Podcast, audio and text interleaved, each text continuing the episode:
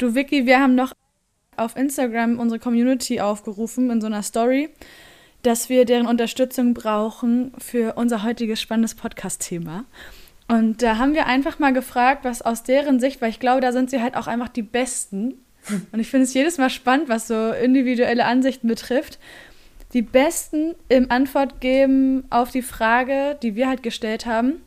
Und zwar lautete die, was sind aus eurer Sicht die Eigenschaften, die einen Triathlet oder Triathleten ausmachen. Und da kamen schon äh, so ein paar Einsendungen. Mhm. Was, bevor ich jetzt mal anfange, ein bisschen was vorzulesen, was glaubst du, was wurde richtig häufig genannt?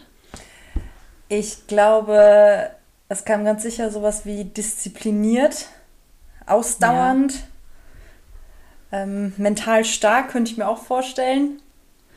Ja, das habe ich jetzt so konkret nicht so gelesen. Würde also doch einmal. okay, und was kam bei rum? Also es gab wirklich die interessantesten Sachen. Einige kann man sich ja immer schon so denken. Also Beharrlichkeit wurde ziemlich oft genannt. Mhm. So wie du auch gesagt hast, Disziplin, maximaler Willen und Durchhaltevermögen. Daraus oh, ja. kannst du natürlich auch so die mentale Stärke ableiten, von der du gerade gesprochen hast. Mhm. Das ist der ähm, Triathlet schlechthin. Ist so. Oder auch Planung, Zielstrebigkeit, Ausdauer, Durchhaltevermögen, Power. Und Pace. so. äh, gut darin, To-Do-Listen zu erstellen, abzuarbeiten. okay, ich schicke dir meine mal zu. Meldet euch am besten direkt bei info at athleticjoy. Und ich weiß nicht, .de oder .com? Ich glaube .de, ja. Alles klar, sehr gut. genau, darauf folgt dann auch Organisationstalent, Lust daran, sich zu quälen, Wettkampforientierung, Abenteuerlust, Freiheitsdrang, Selbstdisziplin. Mega spannend fand ich, jemand hat geschrieben, introvertierte Menschen. Mhm. Kann ich aber nachvollziehen, habe ich auch schon mal gehört. Ja, also ich war nicht völlig vom, vom Hocker so, ich dachte, wo kommt das denn her? Aber es ist jetzt nichts, was mir oberflächlich, wenn ich an Triathleten denke, einfällt. Mhm. Oder auch an mich so. Mhm. Ehrgeiz, Durchhaltevermögen, Konsistenz, Leidenschaft. Kam denn noch was, was dich gewundert hat oder was dich zum Schmunzeln gebracht hat? Zum Schmunzeln? Ähm, warte mal. So auf den ersten Blick. Wie gesagt, introvertiert fand ich, also hat mich überrascht. Mhm. Organisation. Mh, dieses mit Lust daran, sich zu quälen. Mhm. Und irgendwas war auch noch mit maximal. Ich finde, maximal ist halt so ein krass starkes Wort. Mal sehen, ob ich es nochmal finde. Maximaler Willen, genau. Mhm. Denke so, das klingt stark. Mhm. Das sind so die Maschinen, ne? Ja. Die man auf dem Cover sieht. Ja. Ja, spannend. Also so stellt man sich den klassischen Triathlet bzw. die klassische Triathletin vor. Stark diszipliniert, ausdauernd, introvertiert. Mhm. Beharrlich. Beharrlich, ja. Gut, wenn du jetzt so, ich meine, wir beide wissen ja, worüber wir heute sprechen. wenn du das Thema, sag ich mal, in eine Tabelle auf die eine, in die eine Spalte packst und all das, was du gerade gehört hast, in die andere Spalte, inwiefern, wenn du es nur kurz anreißen kannst, geht das miteinander einher oder inwiefern würde das eine dem anderen vielleicht auch ganz gut tun? Mhm. Also du meinst es, das Thema, worüber wir jetzt heute sprechen und dieser Komplex aus Beharrlichkeit und Willen und Stärke auf der anderen Seite. Ja, genau. Inwiefern sich das vielleicht ausschließt oder würdest du sagen, selbst Beharrlichkeit und äh, diese krasse Disziplin, die ich irgendwie daraus lese, mhm. ist ganz gut vereinbar mit dem auf der anderen Seite. also das, was bisher an Eigenschaften uns so vermittelt wurde, mhm. das würde ich zusammenfassen mit dem mit der Eigenschaft mentale Stärke, ja, weil darunter versteht man dieses Ausdauernde im Wettkampf, im Training, dieses Umgang mit Schwierigkeiten, durchhalten, wenn es auch mal schmerzhaft wird, ja, im Training auch das Ausdauer beweisen. Das hängt alles zusammen mit mentaler Stärke. Und ich glaube, das finden wir im Triathlon auch ganz, ganz, ganz häufig. Und auf der anderen Seite steht dann dieses Thema, worüber wir heute sprechen, und zwar Selbstmitgefühl, was erstmal vermeintlich ja ein bisschen wie das Gegenteil wirkt von dieser mhm. mentalen Stärke. Oder ich würde mal anders sagen, mentale Stärke klingt schon ziemlich sexy und jeder will es haben. Ja, kann ich jetzt sagen. Und es fällt auf, wenn sie nicht anwesend ist. Ne? Total, ja. ja. Und Selbstmitgefühl ist so, ja, kann man haben, muss man nicht, ist jetzt auch nicht so relevant für einen Sport. Ich finde, das sind so die häufigen Haltungen, die ich erlebe, wenn ich dann auch mit dem Thema Selbstmitgefühl ankomme. Ja.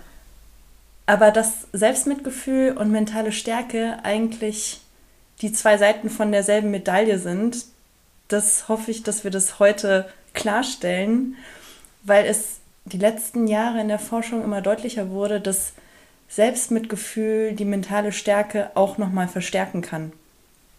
Was vielleicht im ersten Moment verwundert, aber wenn wir jetzt weiter drüber sprechen, hoffentlich ganz logisch wird. Ja, dann schlage ich vor, wir starten einfach.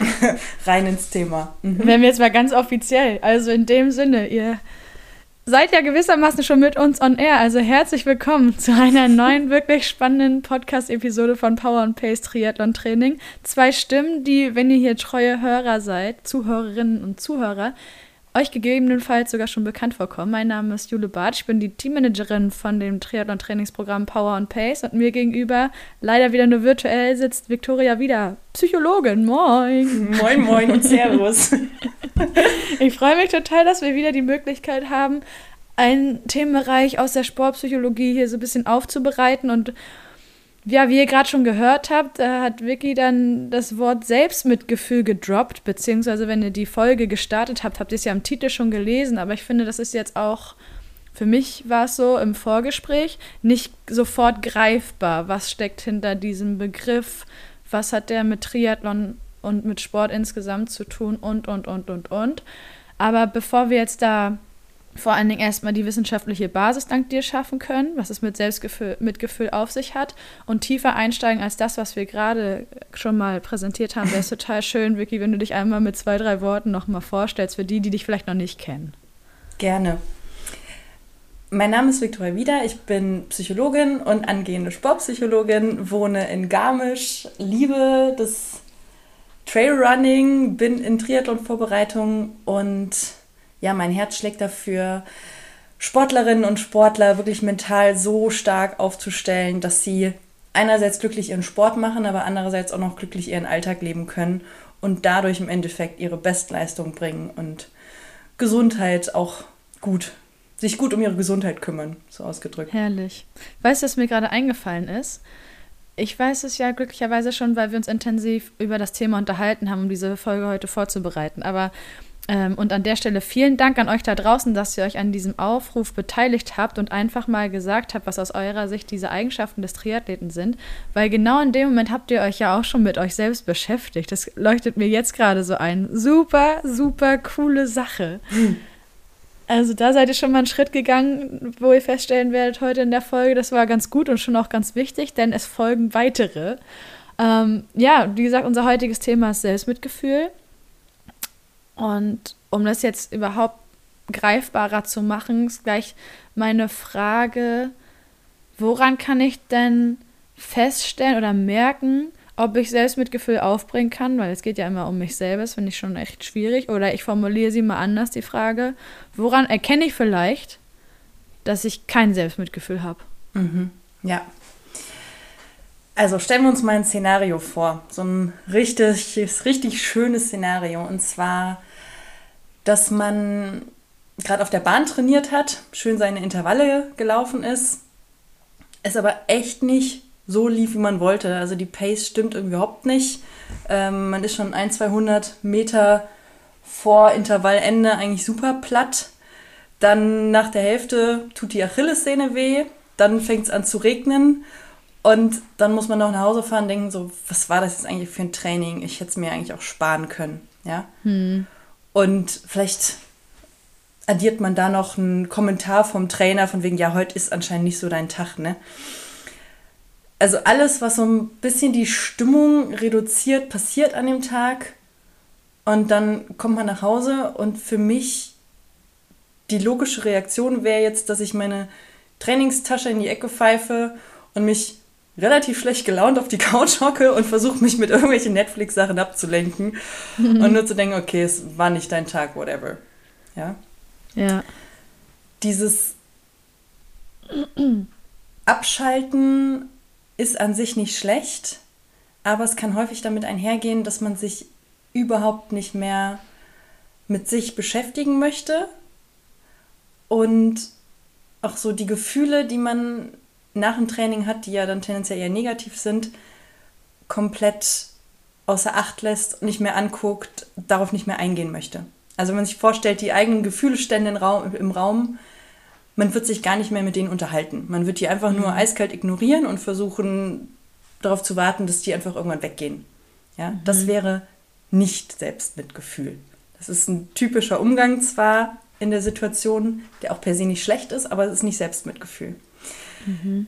Selbstmitgefühl sähe mehr in dem gleichen Szenario so aus, dass man sich neben die Gefühle hockt und anfängt zu fragen, okay, was, was ist denn da genau? Ist da Frust? Ist da Angst, dass es so weitergeht? Ist da Wut, dass irgendwas nicht geklappt hat? Was sind da genau für Gefühle? Und vor allem so eine warmherzige Komponente, wie kann ich auf diese Gefühle eingehen? Wie kann ich es machen, dass die besser werden, dass es mir besser geht in dem Moment? Was brauche ich wirklich gerade jetzt heute Abend, damit ich wieder ja, eine positive Beziehung zu mir selber habe und wieder optimistisch in die nächsten Tage gucke und nicht nur darauf warten muss, dass die Gefühle bitte weggehen, mhm. sondern aktiv mir die Gefühle angucke und überlege, wie kann ich mir selber helfen. Ja, jetzt habe ich mir gerade so gedacht, als ich zugehört habe, was ich von mir kenne und was mir dann auch hilft, ist, wenn so eine Einheit wirklich richtig schlecht lief, ne? also und maximal frustrierend, dass ich dann aber auch gucke, mit, glaube ich, ein bisschen Abstand, wie war denn mein Tag? Mhm. Also, ne, wie war ich vielleicht eingestellt, wie war meine, wie war meine Laune? Alles, was so, teilweise auch, was habe ich gegessen? Mhm. Alles, was so der Einheit ähm, vorausgegangen ist. Mhm. Denke ich mir gerade, hilft mir ja auch irgendwie. Ja. Aber inwiefern spielt das dann für den Moment, wo es darum geht, einfach in der Jetzt-Situation nach der Einheit, die ist schlecht gelaufen, mit rein? Hinsichtlich des Selbstmitgefühls für mich selbst. Bisschen viel selbst. also du würdest sagen, du achtest darauf, wie du den ersten Teil des Tages noch verbracht hast, was du da gemacht hast, und deine Frage ist jetzt, ob das was mit dem Selbstmitgefühl zu tun hat, oder? Nee, das leuchtet mir schon ein, weil ich glaube, das ist mittlerweile mein Umgang, auch mhm. mit mir selber, dass ich ja irgendwas vorher außer Acht gelassen habe oder vielleicht irgendwie so ein bisschen grundsätzlich mir gegenüber einfach ein bisschen nachlässig war und nicht so achtsam. Mhm. Ähm, was mir im Endeffekt aber dazu verholfen hätte, eine gute Einheit zu machen, in der ich mich besser fühle, die besser läuft und so weiter und so fort. Ah. Ähm, einfach eine Basis zu schaffen für eine erfolgreiche, auch emotional gute Trainingseinheit, statt ja. dass ich mich überhaupt damit beschäftigen muss, weißt du? Ja, ich weiß jetzt genau, was du meinst. Und da würde ich sagen, ja, das ist eine Art von Selbstmitgefühl, weil du ja achtsam gegenüber dem bist, was, was du bisher heute gemacht hast und welche Gefühle du hattest. Und du bleibst im Kontakt zu den Gefühlen, die du am Tag hattest und versuchst darüber nachzudenken, warum die Trainingseinheit so lief, wie sie lief. Also du schaust mhm. nicht weg, sondern du schaust hin, um es jetzt mal simpel ja. zusammenzufassen. Ja. Und das ist auf jeden Fall schon mal der erste Schritt des Selbstmitgefühls, dass man sich nicht versucht, sofort abzulenken, sondern hinguckt und evaluiert. Mhm. Total gut. Jetzt habe ich schon darüber gesprochen, was ich mittlerweile für einen Weg gehe. Ich glaube, wir werden nachher auch schon mal feststellen, dass es für uns nicht immer so war. Mhm. Mal so zu gucken, was tut mir gut, wo, woran hattet ihr legen, wie man immer so schön sagt. Und wie ist meine aktuelle Situation, was kann ich tun, um mir zu helfen. Wie ist es mittlerweile bei dir? Also was ist so deine persönliche Erfahrung, sag ich mal, aus der Aktualität wie du damit umgehst, wenn es im Sport nicht so läuft, wie du dir das vorher gewünscht hast? Mhm. Also dank meines beruflichen Hintergrundes durfte ich mich ja ganz viel auch schon mit dem Thema Selbstmitgefühl beschäftigen. Und ich bin mehr so aufgewachsen, dass ich selber auch sehr diszipliniert und unemotional mich selber gut steuern konnte im Sport. Mhm, Von wegen, krass. du machst das jetzt, ne? Es ist ja. 5 Uhr morgens, du hast gestern gesagt, du machst das, dann machst du das jetzt.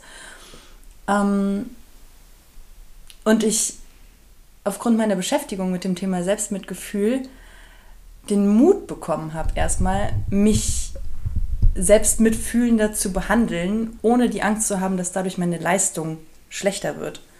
Sondern, wie die Forschung es ja auch zeigt, ich eher davon ausgehe, dass meine Leistung besser wird durch mehr Selbstmitgefühl, weil ich dadurch eine bessere Stimmung habe, mir selber positiv gegenüber gestimmt bin, einen besseren Zugang einfach zu mir habe. Also mehr so im Kontakt mit mir selber bin, weil ich vor und nach dem Training vor allem selbst mitfühlender bin, also so eine Aufmerksamkeit für meine Gefühle habe. Ja? Mhm. Und was ich auch vor allem gelernt habe im Thema Selbstmitgefühl ist, dass es da ums Timing geht. Ja? Also es geht darum, wann du selbst mitfühlend bist. Ja? Und wann du deine mentale Stärke als andere Seite der Medaille ausleben möchtest.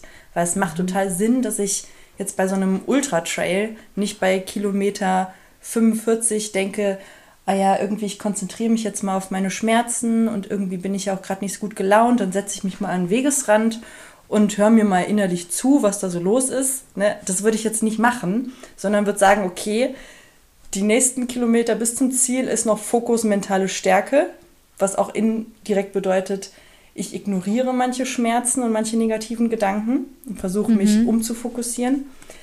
Aber ich weiß ganz genau, dass ich danach mich mit meinen Gefühlen auseinandersetzen möchte und auch werde. Ja, und das wiederum verstärkt meine Bereitschaft und meine Fähigkeit, irgendwann wieder umzuswitchen in die mentale Stärke. Also es ist wie so ein, wie so ein Reißverschluss, den man mhm. sich vorstellen kann. Umso mehr man Selbstmitgefühl trainiert, desto besser kann man auch wieder switchen zu mentaler Stärke und andersrum.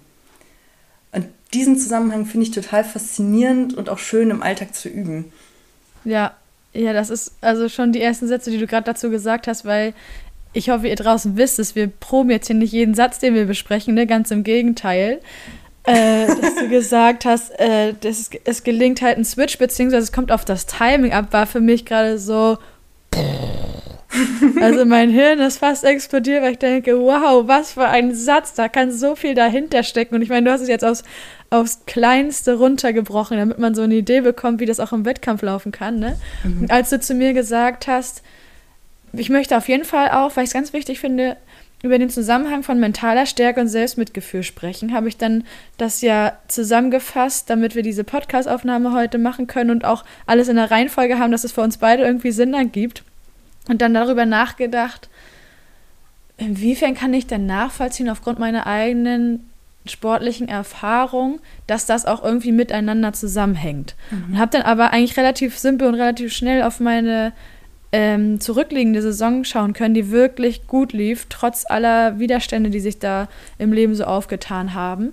Und dann überlegt, ja, na klar, ich hatte Trainingseinheiten, die super gut liefen. Also, keine Ahnung, 99 Prozent meiner Einheiten liefen gut. Also bin ich natürlich, ähm, hatte ich von Einheit zu Einheit mehr Selbstvertrauen, auch mehr Motivation und wusste dann, ich weiß, was ich zu leisten imstande bin, bevor es dann bei den Wettkämpfen losging und habe einfach den, in Anführungszeichen, einfach den Mut aufgebracht, aufgrund des gestiegenen Selbstbewusstseins, dass ich auch wusste, was ich kann und habe das auf die Straße gebracht. Mhm. Ja, und dann ist es mir aber auch aus dieser Kombination aus Selbstvertrauen weil ich mich immer besser kennengelernt habe in diesem Jahr, eben aufgrund der Widerstände und guten Einheiten, la la la la la, und dem Selbstbewusstsein, was ich daraus entwickelt habe, ähm, ist es mir einfach gelungen, im Laufe Wett des Wettkampfs immer an so schwierigen pa Passagen mentale Stärke abrufen zu können. Mhm. Weil ich eben jetzt, als ich dann darüber nachgedacht habe, die Basis hatte aus Selbstvertrauen und Selbstbewusstsein. Ja. Also die praktische Herleitung kriege ich auf jeden Fall hin, aber das ist eben ein Zusammenhang, der für mich vorher nicht hätte ferner sein können. Ja. Das ist voll abgefahren. Ja.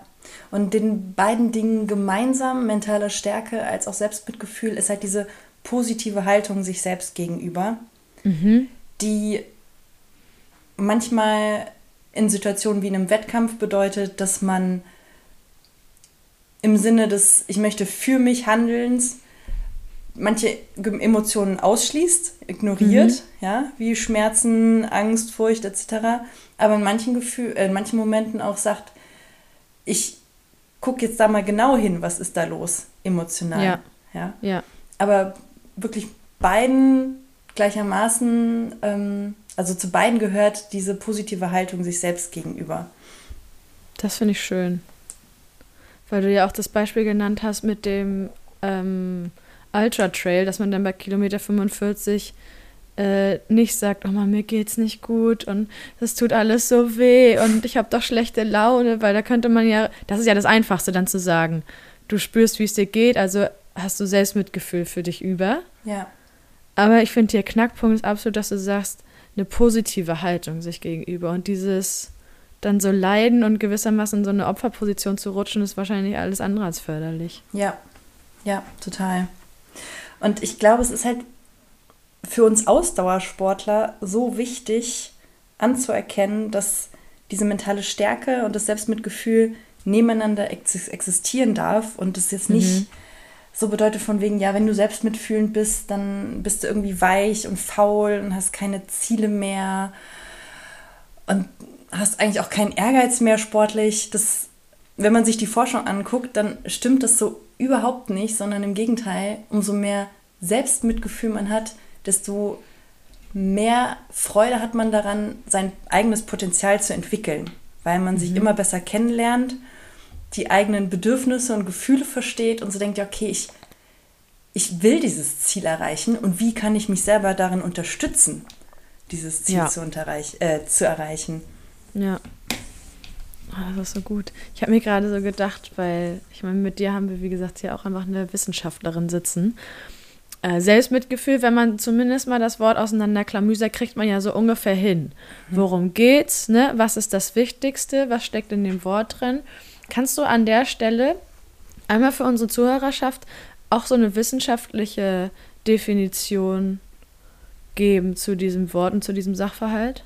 Ja, also nicht um mit Wissenschaft oder Definition zu langweilen, sondern nur um es besser greifbar zu machen. Sehr gerne. Ja, ähm, es gibt drei Kernelemente vom Selbstmitgefühl, von denen in der Forschung ausgegangen wird und wie auch grundsätzlich geforscht wird.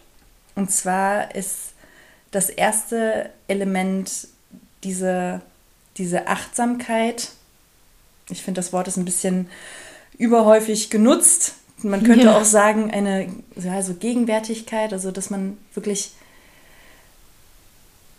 aktiv seine Emotionen, seine Empfindungen, seine Gedanken wahrnimmt, noch mit einer gewissen Distanz und Wertfreiheit, aber dass man erstmal so spürt, okay, was ist eigentlich gerade alles in meinem Kopf, in meinem Körper, in meinen Gefühlen los, mhm. ohne sich da reinzusteigern, das einfach erstmal wahrnehmen zu können.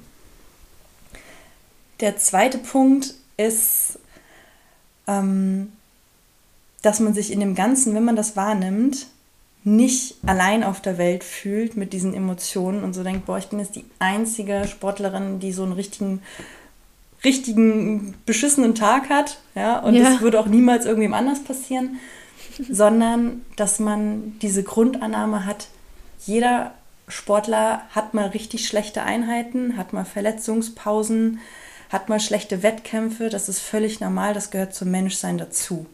Ja, also dieses Grundverständnis, ist ein wichtiger Bestandteil vom Selbstmitgefühl, um sich wieder warmherziger zu begegnen und sich nicht noch mehr selber in die Isolation zu treiben. Ja, weil mhm. umso mehr wir denken so, boah, wieso ich immer und wieso kriege ich jetzt irgendwie diese Trainingseinheit nicht hin, desto mehr kann manchmal Folge davon sein, dass man sich selber danach auch noch aus Scham isoliert. Also dass es einen selbstverstärkenden Effekt hat.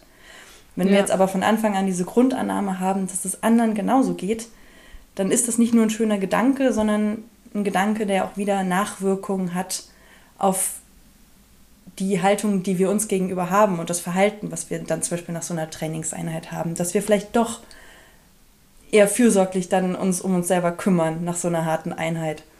Mhm. Ja.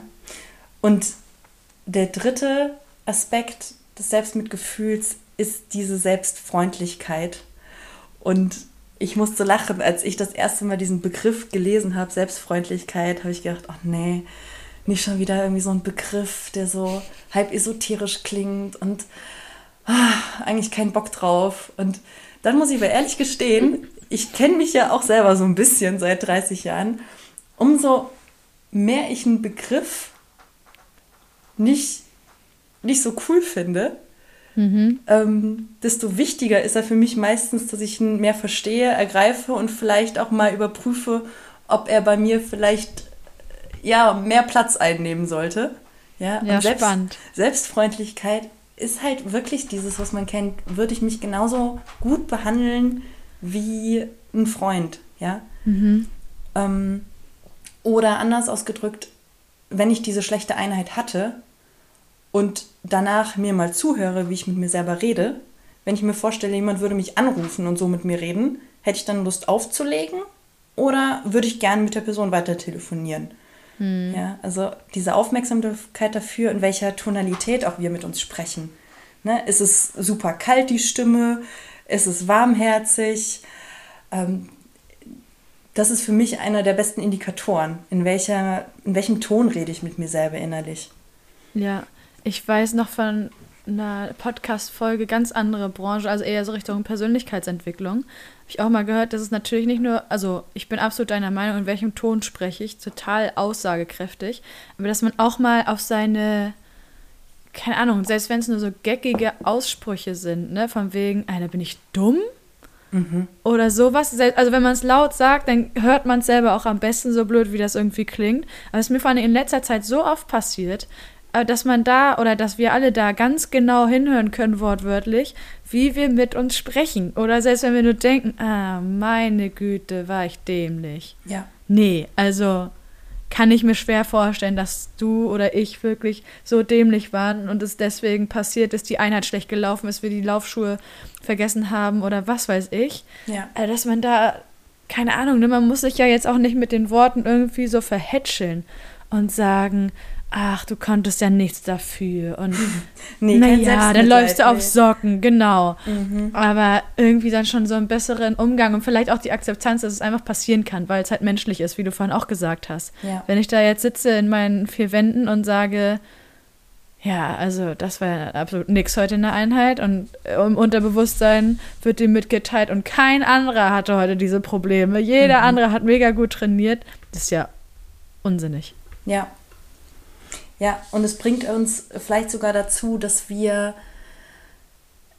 weniger Freude am Sport haben, weniger Lust drauf haben, ihm weniger Bedeutung zusprechen, weil wir diese Konflikte dann haben. Ja, also mhm. wenn wir selbst Mitgefühl haben, könnte uns das sogar unterstützen, dass wir den Sport weiterhin so wichtig nehmen, wie wir ihn eigentlich gerne nehmen würden. Ja. Ich habe gerade mal einen Vorschlag für dich. Also eigentlich würde ich, weil es einfacher und weil es schöner ist, schon vorwegnehmen und darüber sprechen, welche Effekte das hat für mich selber, wenn ich mich weiterhin darin übe, Selbstmitgefühl zu praktizieren und mich immer mehr meiner selbst bewusst zu werden. Mhm. Aber das habe ich auch gerade gemerkt, genauso wie in, in unserem Vorgespräch. Da habe ich dir auch gesagt, dass ich so ein ich richtig merke, dieses Thema an sich ist so schön und unsere Absicht war eigentlich Leichtigkeit zu bringen, mhm. vor dem sportpsychologischen Hintergrund, ne? Mhm. Ähm, aber dass im Selbstmitgefühl, zumindest meinen Erfahrungen nach, auch eine gewisse Schwere vorausgeht. Ja. Sodass ich noch nicht immer Selbstmitgefühl für mich empfunden habe und Selbstmitgefühl für mich aufbringen konnte, sondern es musste vorher schon was passieren, als dass ich überhaupt irgendwann diesen Druck jetzt mittlerweile wahrnehmen kann, um zu wissen, ich bin dazu imstande. Mhm. Deshalb glaube ich, und ich, ich formuliere das jetzt einfach mal so salopp, dass vor den Empfangsgeräten, wie auch Björn immer so schön sagt, ganz viele von unserer Zuhörerschaft sitzen ähm, die sagen, boah, allein wenn ich euch jetzt zuhöre, natürlich kostet das Zeit und man kann sich auch nochmal fünf Minuten zu Hause nehmen, aber habe ich nicht das Gefühl, ich habe irgendwie einen Zugang zu meinem eigenen Selbstmitgefühl, weil das bis hierher, bis zu dieser Folge für mich nie eine Rolle gespielt hat. Vielleicht habe ich nicht mal dieses Wort gehört. Ähm, und so wie sich das bei mir vielleicht als Druck äußert, äußert sich das bei jemandem anderen als richtig, ich übertreibe es mal, schwerwiegende Blockade. Mhm. Er sagt Selbstmitgefühl und irgendwie es zieht sich zusammen oder man hat irgendein anderes körperliches Symptom oder Empfinden oder wie auch immer und merkt richtig, entweder der Körper äh, per se oder zumindest die Emotionen sträuben sich so krass dagegen, sich damit überhaupt auseinanderzusetzen. Was würde es bedeuten? Wo muss ich jetzt emotional durch, um dem Selbstmitgefühl nahe zu kommen und Raum zu geben? Deshalb können wir vielleicht da mal sprechen, weil ich merke es auch jetzt wieder, wenn ich dieses Gefühl abrufe von unserem Vorgespräch, da ist irgendwas, ich hätte es wahrscheinlich gar nicht als Hemmung bezeichnen können, aber du hast gesagt, es gibt durchaus die Möglichkeit, dass man so gewissermaßen gehemmt ist, wenn man mit dem Thema noch nicht in Berührung gekommen ist. Mhm. Deswegen übergebe ich gerne an dich. Mhm.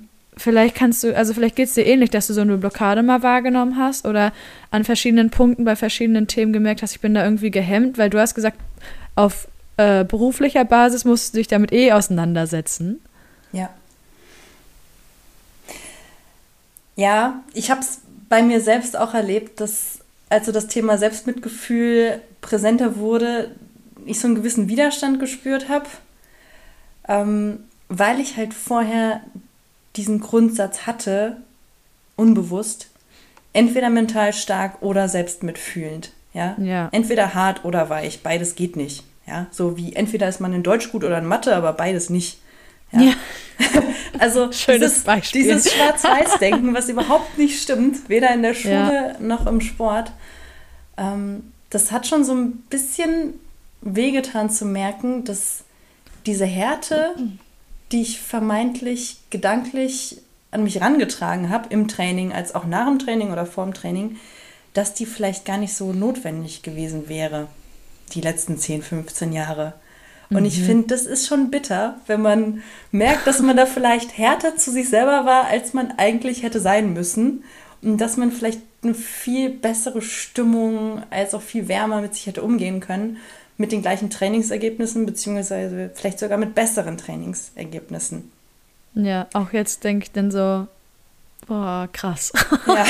also allein das so zu hören. Ja, Deswegen, also ich kann mir vorstellen, dass das auch ein Grund sein kann, weswegen vielleicht manche andere Leute auch unbewusster so einen Widerstand zu haben oder keine Lust haben, sich mit dem Thema zu beschäftigen, weil man dadurch sich selbst entlarven würde in der Haltung von wegen Hauptsache Stärke und Disziplin und das ist das Einzige, was zählt und was gehen muss und der einzige Weg zum sportlichen Erfolg. Mhm.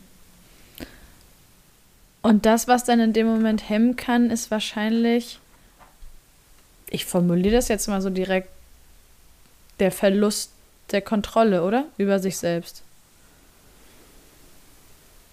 Weil solange du, ich spreche aus eigener Erfahrung nur, mhm. solange ich so diszipliniert bin, und jetzt, ihr habt das eingesendet und das hilft uns hier heute enorm weiter. Aber ich, ich nutze das nur mal als Ausgangslage. Es ist nicht negativ konnotiert, aber solange ich vor allen Dingen diszipliniert bin, meine Beharrlichkeit an den Tag lege, meinen organisiert, äh, organisierten Trainingsplan durchziehe und alles das so stringent mache, habe ich ja auch gleichzeitig Kontrolle. Also ich glaube, ich bin nicht die Einzige, die Triathlon mhm. macht, die damit ganz schlecht umgehen kann, wenn es keinen Plan gibt, beziehungsweise wenn die eigene Alltagsroutine irgendwie unterbrochen wird.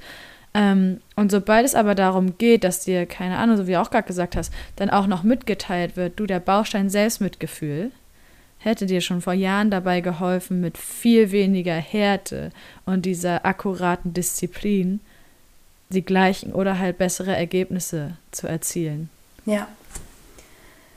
Ja, ich glaube, Stichwort Kontrolle ist wichtig in dem Ganzen. Ähm, weil wir scheinbar mehr Kontrolle haben, umso kälter und härter wir mit uns umgehen, auch gedanklich. Mhm. Und wenn wir uns mit unseren Gefühlen beschäftigen, wir erstmal den Eindruck gewinnen, wir verlieren die Kontrolle, weil Ganz wir genau wissen ja hinaus. nicht, wir wissen ja nicht, wer ruft da an, welches Gefühl kommt da dran und welches Gefühl kommt da hoch und am Ende sind wir überfordert und übermannt. Ja. Aber genau das möchte uns ja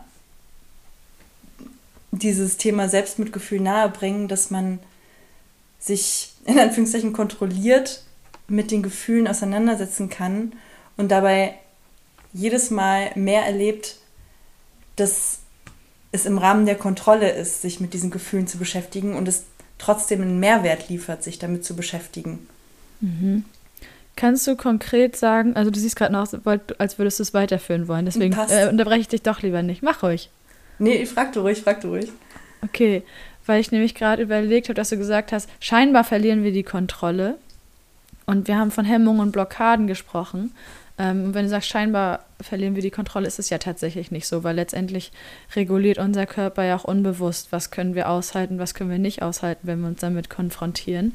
Ähm, ist natürlich dann die Frage, wie gelingt es uns also, inklusive Kontrolle von diesen Blockaden, die wir verspüren und diesem Gehemmtsein wegzukommen und uns vielleicht, ich sag mal jetzt nicht gleich frei zu machen und zu öffnen für Selbstmitgefühl, aber zumindest erstmal einen Schritt, einen Schritt von all dem, was uns davon abhält, uns überhaupt damit auseinanderzusetzen, wegzukommen. Ja.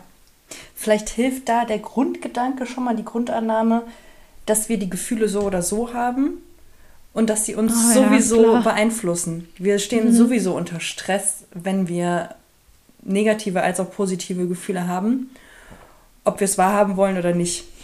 Ja, das heißt, die beeinflussen uns auf jeden Fall. Ist nur die Frage, fangen wir an, mit ihnen zu sprechen und uns damit zu konfrontieren und sie zu verarbeiten mhm. und die Funktionen der Emotionen zu erkennen?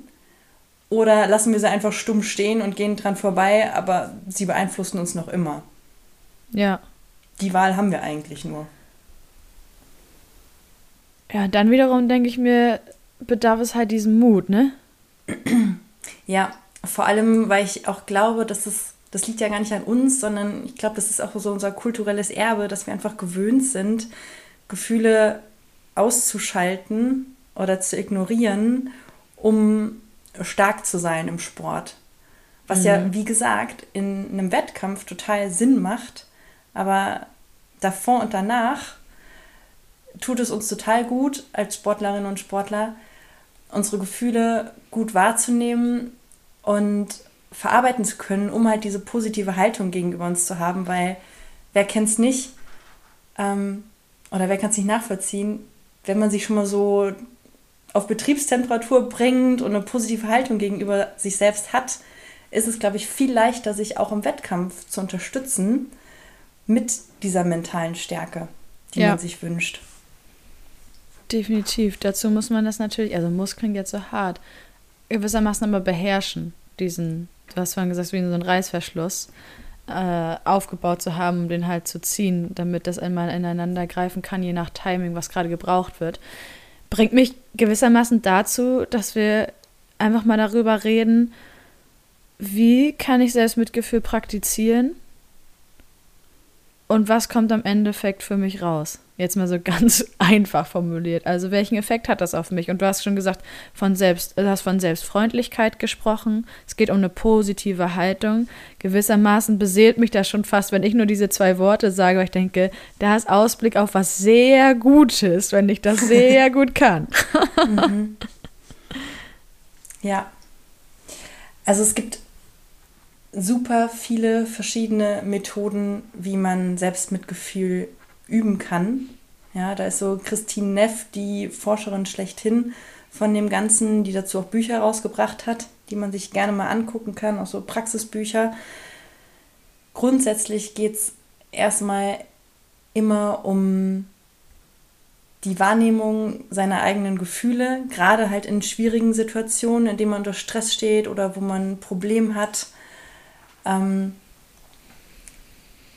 und erstmal am besten alle aufzuschreiben oder sich nach so einer schweren Trainingseinheit irgendwie zwei, drei, vier Gefühle bewusst zu machen, die gerade existieren und die auch ganz bewusst erstmal einfach da sein zu lassen, ohne direkt dran rumzuwerkeln. Mhm. Alleine das ist für viele schon eine Herausforderung, den Mut zu haben, zu benennen, ich fühle mich so und so, ich fühle mich erschöpft, ich fühle mich ähm, überfordert, ich bin frustriert, das einfach mal auszusprechen und da sein zu lassen.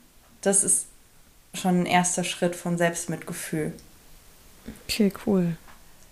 Dann im zweiten Schritt, damit man sich halt nicht noch isoliert durch diese negativen Gefühle, ist es schön, sich dann und wichtig, sich auch bewusst zu machen, dass es ganz vielen anderen wahrscheinlich auch so geht in der gleichen Situation.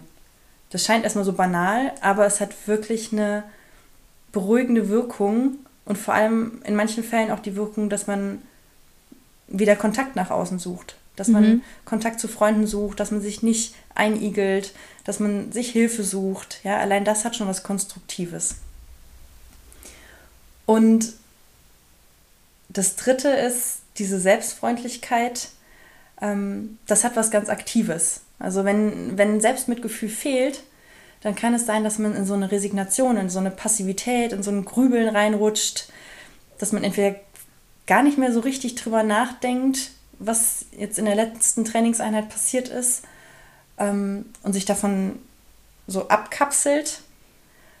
Ähm, aber im Vergleich dazu, wenn man Selbstmitgefühl hat, wird man wieder aktiv und fragt sich halt selber, okay, wie kann ich mich unterstützen, dass es das nächste Mal besser wird. Mhm. Ähm, also man wird wieder konstruktiv in der Kritik, statt dass man so eine super harte Selbstkritik übt. Ja, okay. Was mir gerade dazu eingefallen ist, so eine, keine Ahnung, und selbst wenn du ganze Woche mit wirklich schlechten Trainingseinheiten hast, hat das, so habe ich das auch bei uns in der Community wahrgenommen. Ich kenne das stellenweise von mir auch nicht Ansatz, es ist nicht ansatzweise von der gleichen Tragweite, wie wenn zum Beispiel dein absoluter AAAAA-Wettkampf der Saison wirklich schlecht lief. Mhm.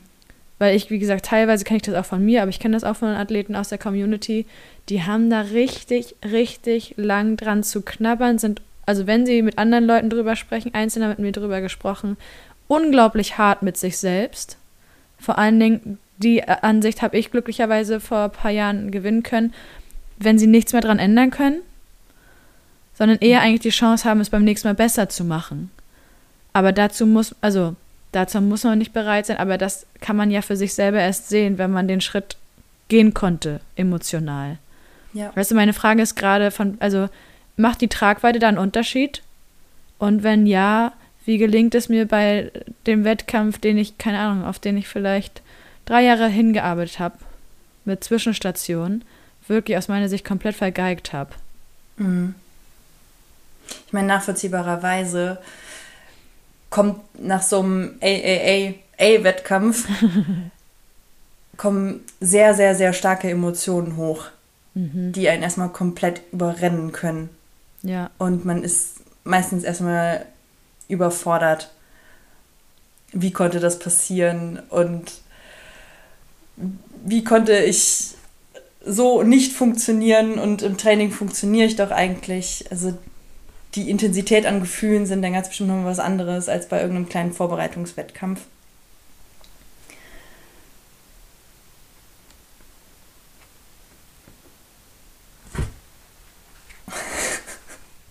Lass dir Zeit, weil das kam mir äh, gerade, während ich, ja, während ich dir so zugehört spannend. habe.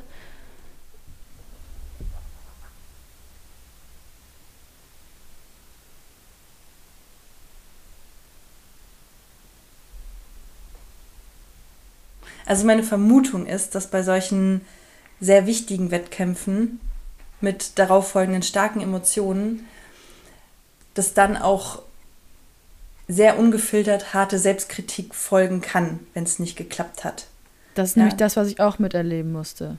Also, dass man dann sogar so hart an sich selber kritisiert, dass man gar nicht mehr das Verhalten kritisiert, sondern sich als Person dafür kritisiert, ja. weil man so wütend ist ähm, oder traurig ist und dafür passende Gründe sucht. Mhm. Ja, und wenn man sich selbst hart gegenüber ist, dann fällt es einem auch nicht schwer, sich hart zu verurteilen. Ja. Und ich glaube, dass diese, wir nennen es in der Psychologie State-Kritik, also dass man statische Elemente von sich kritisiert, von ich bin einfach nicht gut genug, ich kann das einfach nicht, die kann, die geht einher mit dieser Härte oder mit fehlendem Selbstmitgefühl. Hm. Und das sind dann aber auch die Kritikpunkte, an denen man nichts ändern kann und die einem auch nicht, die man nicht bearbeiten kann. Also eigentlich ist es ja dann kaum noch eine Kritik, sondern eigentlich noch eine Abwertung. Ähm, ja. Hm. Ja, aber finde ich gut. Ich, ich nehme das erstmal so genauso, wie du es gesagt hast. Und bleiben wir bei dem Thema Kritik. Deswegen, davon hattest du ja vorher gesprochen. Deshalb kam ich überhaupt erst auf den Unterschied der Tragweite von einer schlechten Trainingswoche im Vergleich zu einem wirklich äh, schlechten, aus subjektiver Wahrnehmung heraus, ähm, Wettkampf, weil, wie gesagt, du kritisierst dich so sehr oder die paar Athleten, die das mit mir geteilt haben, die waren so hart zu sich und auch so streng und ich glaube, du befindest dich dann gewissermaßen, weil du vorhin auch gesagt hast, dass man dann aktiv werden kann, ähm, in so einer passiven Situation, dass du dich eigentlich nur im Kreis drehst. Du mhm. kritisierst dich und kritisierst dich und kritisierst dich und hast auch immer noch diese vorwurfsvollen Fragen dir selbst gegenüber im Kopf. Wie konnte das passieren? Du hast das doch tausendmal geübt. Du weißt doch, ich glaube, das ist mit das Schlimmste, was am meisten wehtut. Du weißt doch, wie es funktioniert. Du weißt doch, dass du das kannst und schon mal richtig gut gemacht hast. Wieso hast du das nicht hinbekommen und so weiter und so fort. Aber wie ich dir schon sagte, du bleibst ja dann, du tanzt ja auf der Stelle, kommst nicht vor, nicht zurück. Es verändert sich in der Situation gar nichts zum Positiven für dich selbst. Also, wie gesagt, bleibe ich bei dem Thema Selbstkritik, weil wir wissen ja auch, wenn wir miteinander ins Gespräch kommen, kommt der andere dir gegenüber eher voran, wenn du ihm konstruktives Feedback gibst, konstruktive Kritik übst, woraus der andere sich was ziehen kann. Und ich denke mir, das wird ja wohl mir gegenüber auch, der, also auch möglich sein. Mhm. Nur denke ich mir vor allem vor dem Hintergrund, dass wir heute konkret über Selbstmitgefühl sprechen, dass dieses schon irgendwie vorstellig sein muss. Ansonsten gelingt es mir wahrscheinlich nicht. Ja, und gleichzeitig ist diese harte Selbstkritik erstmal total nachvollziehbar, weil es ist einfach purer Stress in uns drin, wenn Klar. wir diesen Wettkampf vergeigt haben. Und wie reagiert ein Mensch auf Stress? Typischerweise erstmal mit Fight or Flight. Ja. Und hier richtet sich dann halt dieses Kämpferische gegen uns selbst. Ja. Und dieser Kampf gegen uns selbst äußert sich dann in diesen harten Gedanken, wie habe ich das, wie konnte ich das versemmeln, wieso habe ich das diesmal nicht hinbekommen, etc. Mhm. Ähm, wenn wir dann erstmal es schaffen, diese Gedanken zu identifizieren als Kampf gegen uns selbst, ist das ja schon mal ein erster Schritt, dass wir sagen, okay, wir haben eigentlich keinen Bock mehr auf diesen, auf diesen Kampf, auf diese harte Kritik und da gibt es auch noch einen zweiten Weg, den wir nutzen können. Neben dieser harten Selbstkritik, neben dieser Abwertung. Aber das ist ja erstmal schon eine Kunst, das wahrzunehmen. Rede ich gerade abwertend mit mir selber? Kämpfe ich gerade gegen mich selber an? Weil ich würde mal ganz provokativ sagen, jede Selbstkritik, die gut ist, sollte einem ja irgendwie auch Kraft schenken. Ja, ne? richtig. Die sollte einen ja unterstützen, dass man merkt, in welche Richtung könnte es denn gehen, wo kann man denn weitergehen, wo kann man denn weiterbauen und nicht einen dazu bringen, dass man sich eigentlich nur noch einigeln möchte und unter der Decke verstecken möchte.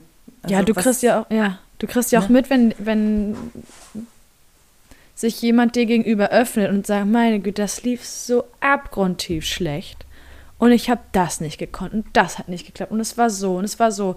Du merkst ja richtig, das kostet dieser Person ja auch in dem Moment wahrscheinlich, weil sie sich wieder so reinsteigert, nachvollziehbarerweise, so viel Kraft. Und mittlerweile denke ich mir ganz oft, und da sind wir aber wieder bei, von außen jemanden beobachten, ne? Und dich mit dem mhm. austauschen und irgendwie objektiv wissen, okay, das kostet dich gerade so, so, viel Energie, wieso investierst du die nicht in was Schönes oder in irgendwas, ähm, was dich voranbringt und stattdessen ähm, ärgerst du dich so darüber. Aber mir selber fällt das natürlich auch schwer. Ja, total. Dass es irgendwie auch augenöffnend ist. Ja, und die Kunst des Selbstmitgefühls ist ja nicht, dass man dann das kleinredet, sondern im Gegenteil, dass man es weder kleinredet noch dramatisiert, sondern sich wirklich ganz ehrlich in der Intensität an Emotionen, die man hat, wahrnimmt und auch da sein lässt erstmal. Mhm. Das akzeptiert, dass man gerade wirklich sehr starke, traurige, wütende Emotionen hat und denen Raum gibt. In dem Bewusstsein, dass sie sehr wahrscheinlich auch wieder vergehen werden und dabei es schafft, diese freundliche Haltung sich selbst gegenüber zu bewahren. Ja, das ja. ist, glaube ich, die Kunst dabei. Mir fällt gerade ein, du hast vorhin unter anderem als Möglichkeit genannt, dass man sich überhaupt seiner eigenen Gefühle bewusst wird, die mal aufzuschreiben. Mhm. Und ich mache das auch immer, also hin und wieder. Und kenne aber auch, wenn ich so eine, so eine intensive Phase habe, wo ich denke, okay, ich muss einfach alles einmal runterschreiben. Oder ich habe auch so ein Tagebuch. Da merke ich schon, wenn ich ansetze und aufschreibe irgendwie, wie es mir diese Woche ging oder was habe ich über mich zuletzt gedacht oder, oder, oder, wie es mir nahezu, je nachdem, wie intensiv diese Phase ist, nahezu das Herz bricht, zu lesen, wie schlecht ich über mich denke. Mhm. Auch so Selbstzweifel, Unsicherheiten und, und, und. Deswegen finde ich für alle die, die vielleicht von euch feststellen, dass dieses Aufschreiben wohl eine ganz gute Möglichkeit sein kann von all den Möglichkeiten, die du angeboten hast, guckt mal, inwiefern das wirklich die Möglichkeit für euch ist, die am besten passt und inwiefern ihr schon beim Schreiben merkt, ouch. Und da mhm. geht es ja um euch selbst. Das finde ich krass. Ja. Und es wäre halt dann spannend, wenn du diese Gefühle aufschreibst und dann einen Schritt weiter gehen würdest und die Perspektive wechselst und sich fragst, hey, wie vielen Leuten geht es vielleicht auch so mhm.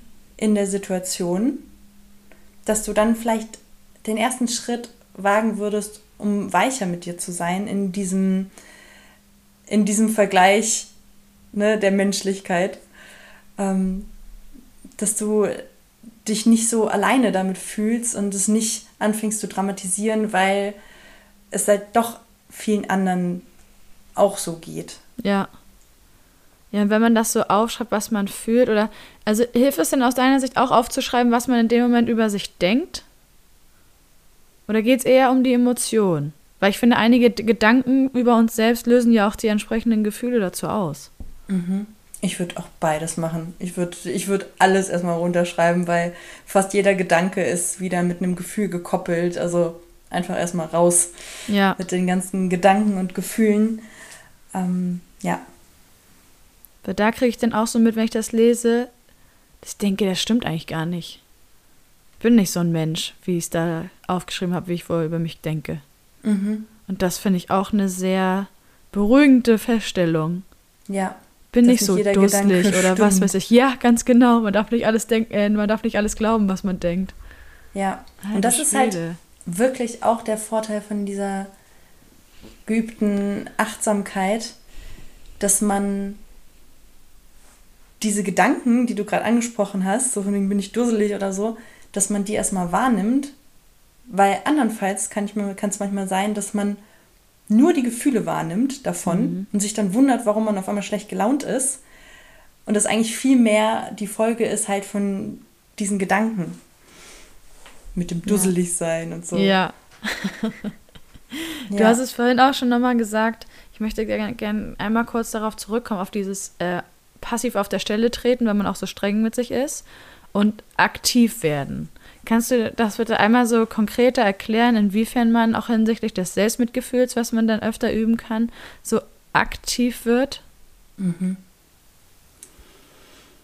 Also wenn man kein Selbstmitgefühl hat oder sehr, sehr wenig, und vor allem gar nicht seinen eigenen Gefühlen zuhören möchte, sondern bis sich am besten davon abschneiden möchte und weiter geht's, mhm. dann ist die logische Konsequenz erstmal, dass man versucht, passiv diese Situation auszusitzen. Oder vielleicht noch irgendwie ein bisschen unkonstruktiv drüber zu grübeln, warum die jetzt so passiert ist. Wenn wir uns im Gegensatz dazu unsere Gefühle angucken, ob jetzt vor oder nach einer Trainingseinheit, warum es so geht, wie es uns geht, dann kommen daraus manchmal ganz kreative Ansätze, weil wir unterhalten uns ja mit uns selbst mhm. und denken so, okay, warum bin ich denn gerade so nervös? Ja, was ist jetzt gerade die Ursache davon? Und wir haben ja dann Anhaltspunkte, an denen wir uns gegen uns selbst helfen können, wie wir da weiterkommen. Mhm. Ja. Und wenn wir dann halt zusätzlich noch freundlich uns selbst gegenüber gesinnt sind und wirklich so Vokabular nutzen wie, wie kann ich mich denn jetzt unterstützen? Ja, oder was bräuchte ich denn gerade am meisten? Das sind so die magischen Fragen. Dann kommen wir meistens auf echt coole Ideen. Mhm. Und wir schützen uns auch davor, dass wir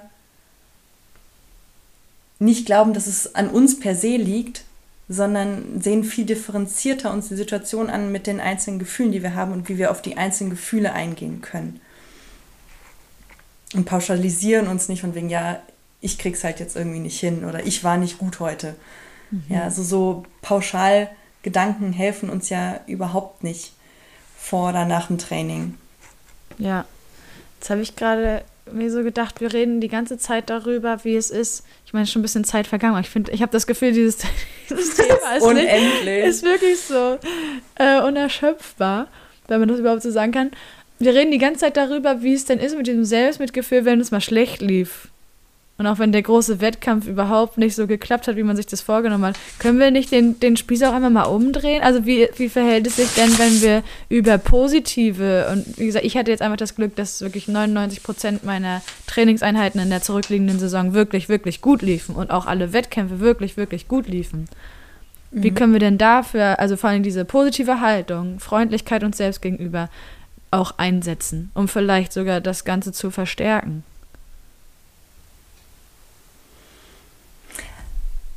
Also ich muss schon sagen, das hat einen Grund, weswegen wir die ganze Zeit über harte Situationen geredet haben und Selbstmitgefühl, weil man an denen halt häufig merkt, dass Selbstmitgefühl nicht da ist. Mhm.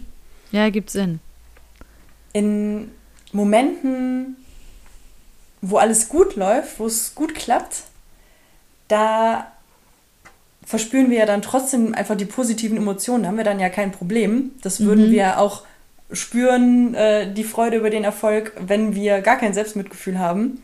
Ja? Also da würde, würde ich mal sagen, unterm Strich wären da sehr ähnliche Emotionen, aber mit einem Aspekt, der vielleicht unterschiedlich ist.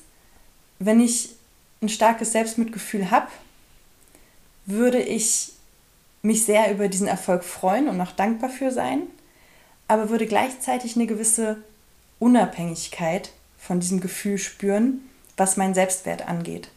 Ah ja, wichtiges Thema. Also ich würde nicht denken, so, manche kennen das vielleicht, so ein erleichterndes Gefühl nach einem guten Wettkampf, so, puh, ich habe es geschafft, Glück gehabt und so. Mhm. Und ich finde, dieses erleichternde Gefühl kann ein Indikator dafür sein, dass der Selbstwert schon sehr stark gekoppelt ist an den Erfolg. Mhm. Und wenn wir so eine Unabhängigkeit davon spüren, weil wir halt stark, stark selbstmitfühlend sind, dann wissen wir, dass unser Selbstbewusstsein, unser Selbstwert nicht so krass gekoppelt ist an, an den Erfolg und freuen uns einfach nur über den Erfolg, aber haben nicht noch dieses Gefühl von Puh, Glück gehabt. Mhm. Oh, fallen mir zwei Sachen zu ein. Einmal hast du jetzt auch Selbstbewusstsein genannt. Vielleicht gehen wir da nochmal drauf ein, beziehungsweise lieber du, da hast du mehr Ahnung als ich. Äh, und, und sprichst mal vielleicht über den Zusammenhang, aber auch die Unterschiede von ähm, Selbstbewusstsein. Und da reden wir jetzt nicht von dem, ne? Brust raus, Bauch rein, Schultern zurück und ich bin, ich bin selbstbewusst, ihr könnt mir hier gar nichts, sondern äh, über das sich selbst, sich seiner selbst bewusst zu sein, alter Schwede, ähm, und halt den Selbstmitgefühl. Und dann, was du auch sagtest, äh, dass der Selbstwert so abhängig ist von dem Erfolg. Und ich meine, wir sind hier immer noch ein Sport, beziehungsweise vor allem ein Triathlon-Trainings-Podcast. Und äh, da steht nicht nur der Selbstwert im Zusammenhang oder in direkter Abhängigkeit bei einigen Leuten mit dem Erfolg, sondern auch mit dem Sport und der Fähigkeit, auch gesundheitlichen Fähigkeit, trainieren zu können, diesen Sport ausüben zu können das ist auch noch so was. Weißt du, weil ich weiß auch ganz viele, also es gibt viele Leute, die sind, wenn jemand die fragt, und was machst du so oder wer bist du so, die sind vor allem Triathleten. Mhm. Dabei ist ja eigentlich offensichtlich, spätestens wenn wir heute sprechen, die sind ja nicht nur Triathleten. Mhm. Ja. Ja, das ist so das Zweischneidige vom Selbstwertgefühl, dass wir, wenn es gut läuft, ein super starkes Selbstwert haben, ein ja. starkes Selbstgefühl haben und wenn es nicht so gut läuft, dann lassen wir uns gerne selber mal im Regen stehen und ja, wissen nicht so recht, wie wir uns noch unterstützen sollen oder welche Haltung wir gegenüber uns selbst haben sollen. Ja, sondern mm, am Ende schämen wir uns oder fühlen uns klein, wenn, wenn es nicht so klappt, wie wir es uns wünschen. Hm.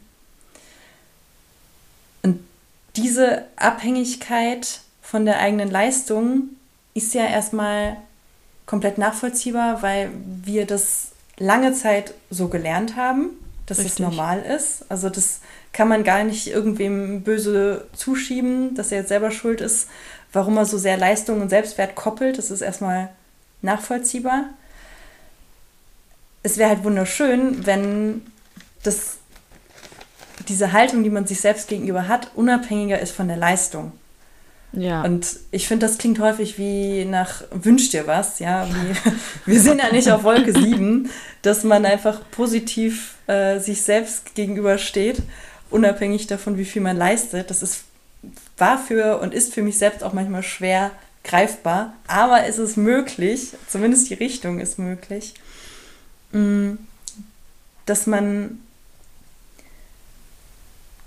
sich weniger vergleicht mit anderen und sich nicht mehr so abhängig macht von seiner Leistung. Ja, so leicht gesagt, ne?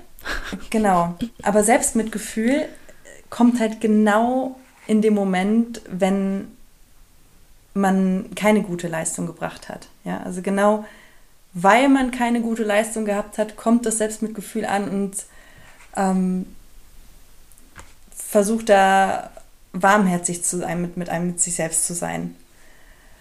Und das sind ja eher die Momente, wo der Selbstwert sich dann verabschiedet und sagt, ja, ich rede jetzt erstmal nicht mehr mit dir. Ja. ja.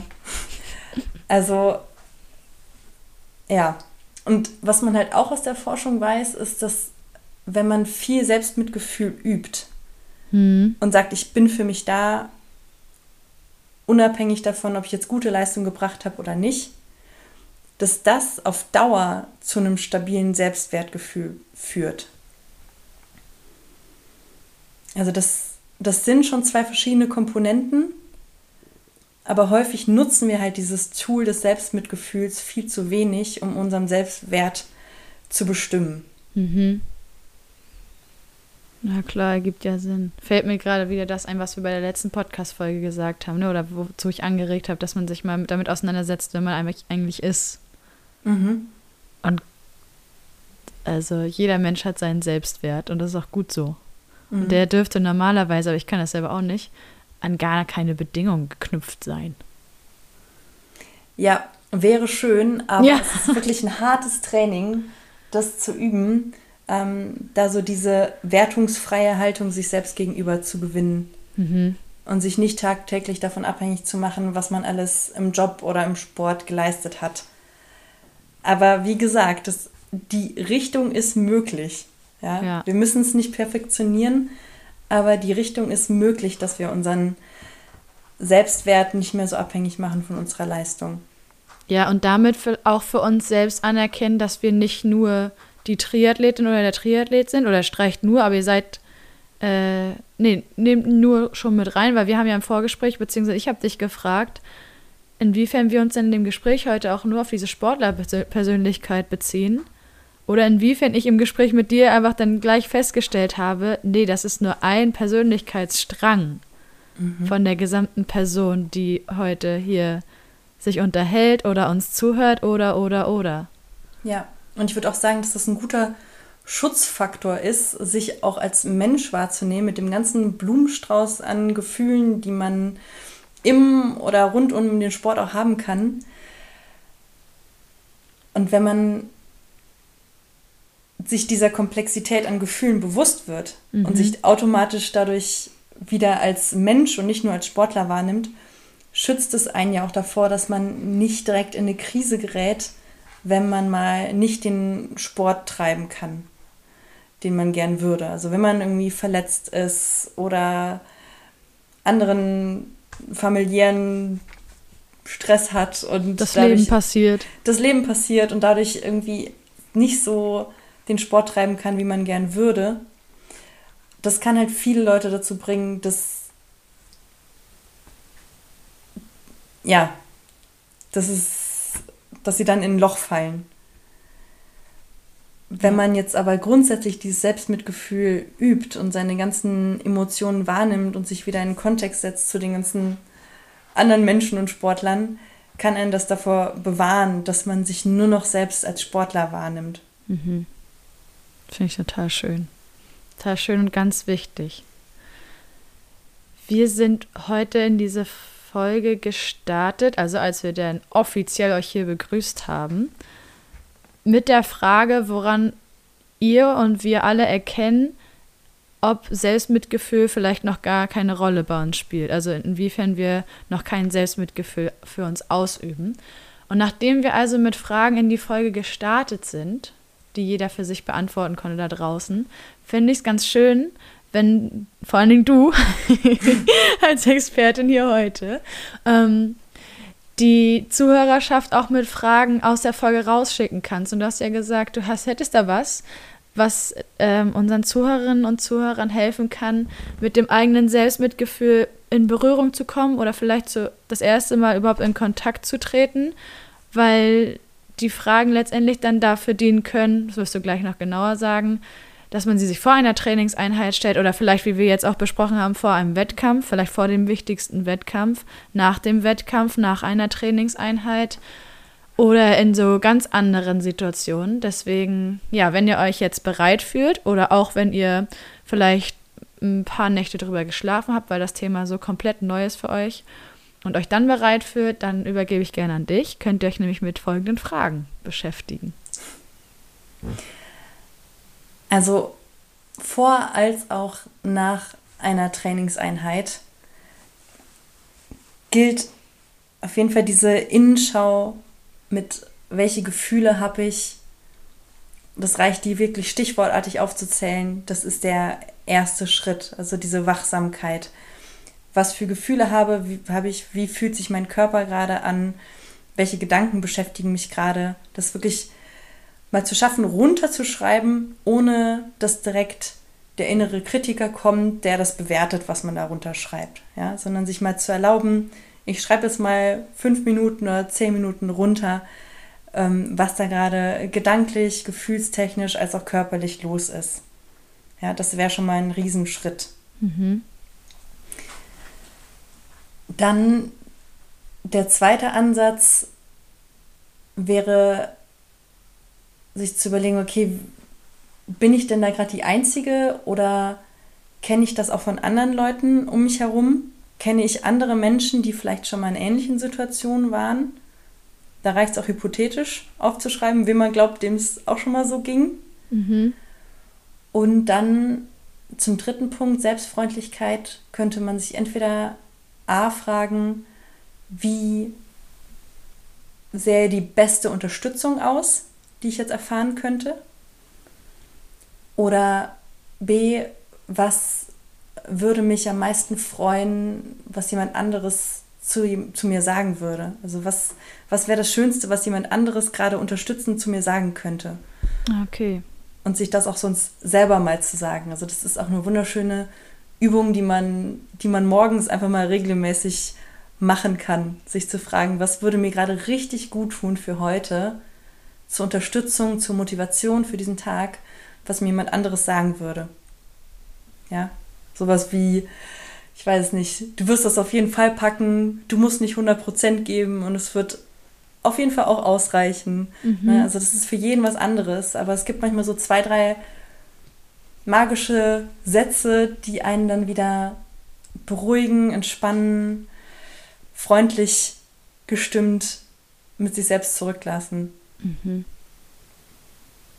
Richtig, richtig cool. Ich danke dir, Vicky, ganz, ganz herzlich, dass wir das heute wieder gemacht haben. Es hat mir so Spaß gemacht. Das ist jedes Mal äh, augenöffnend und noch ganz viel mehr.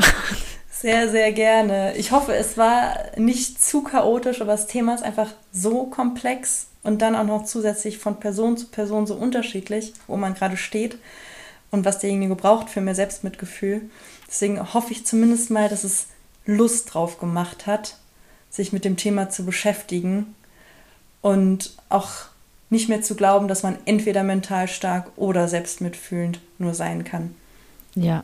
Ja, wir sind vom Leitfaden abgekommen, aber ich hoffe, das war vor allem zum Positiven, weil, wie du sagtest, da fällt einem dann so viel ein und es gibt so viele unterschiedliche Situationen, in denen ihr euch befindet. Also ich freue mich ganz, ganz doll auf unser nächstes Gespräch. So viel nehme ich an der Stelle schon mal vorweg.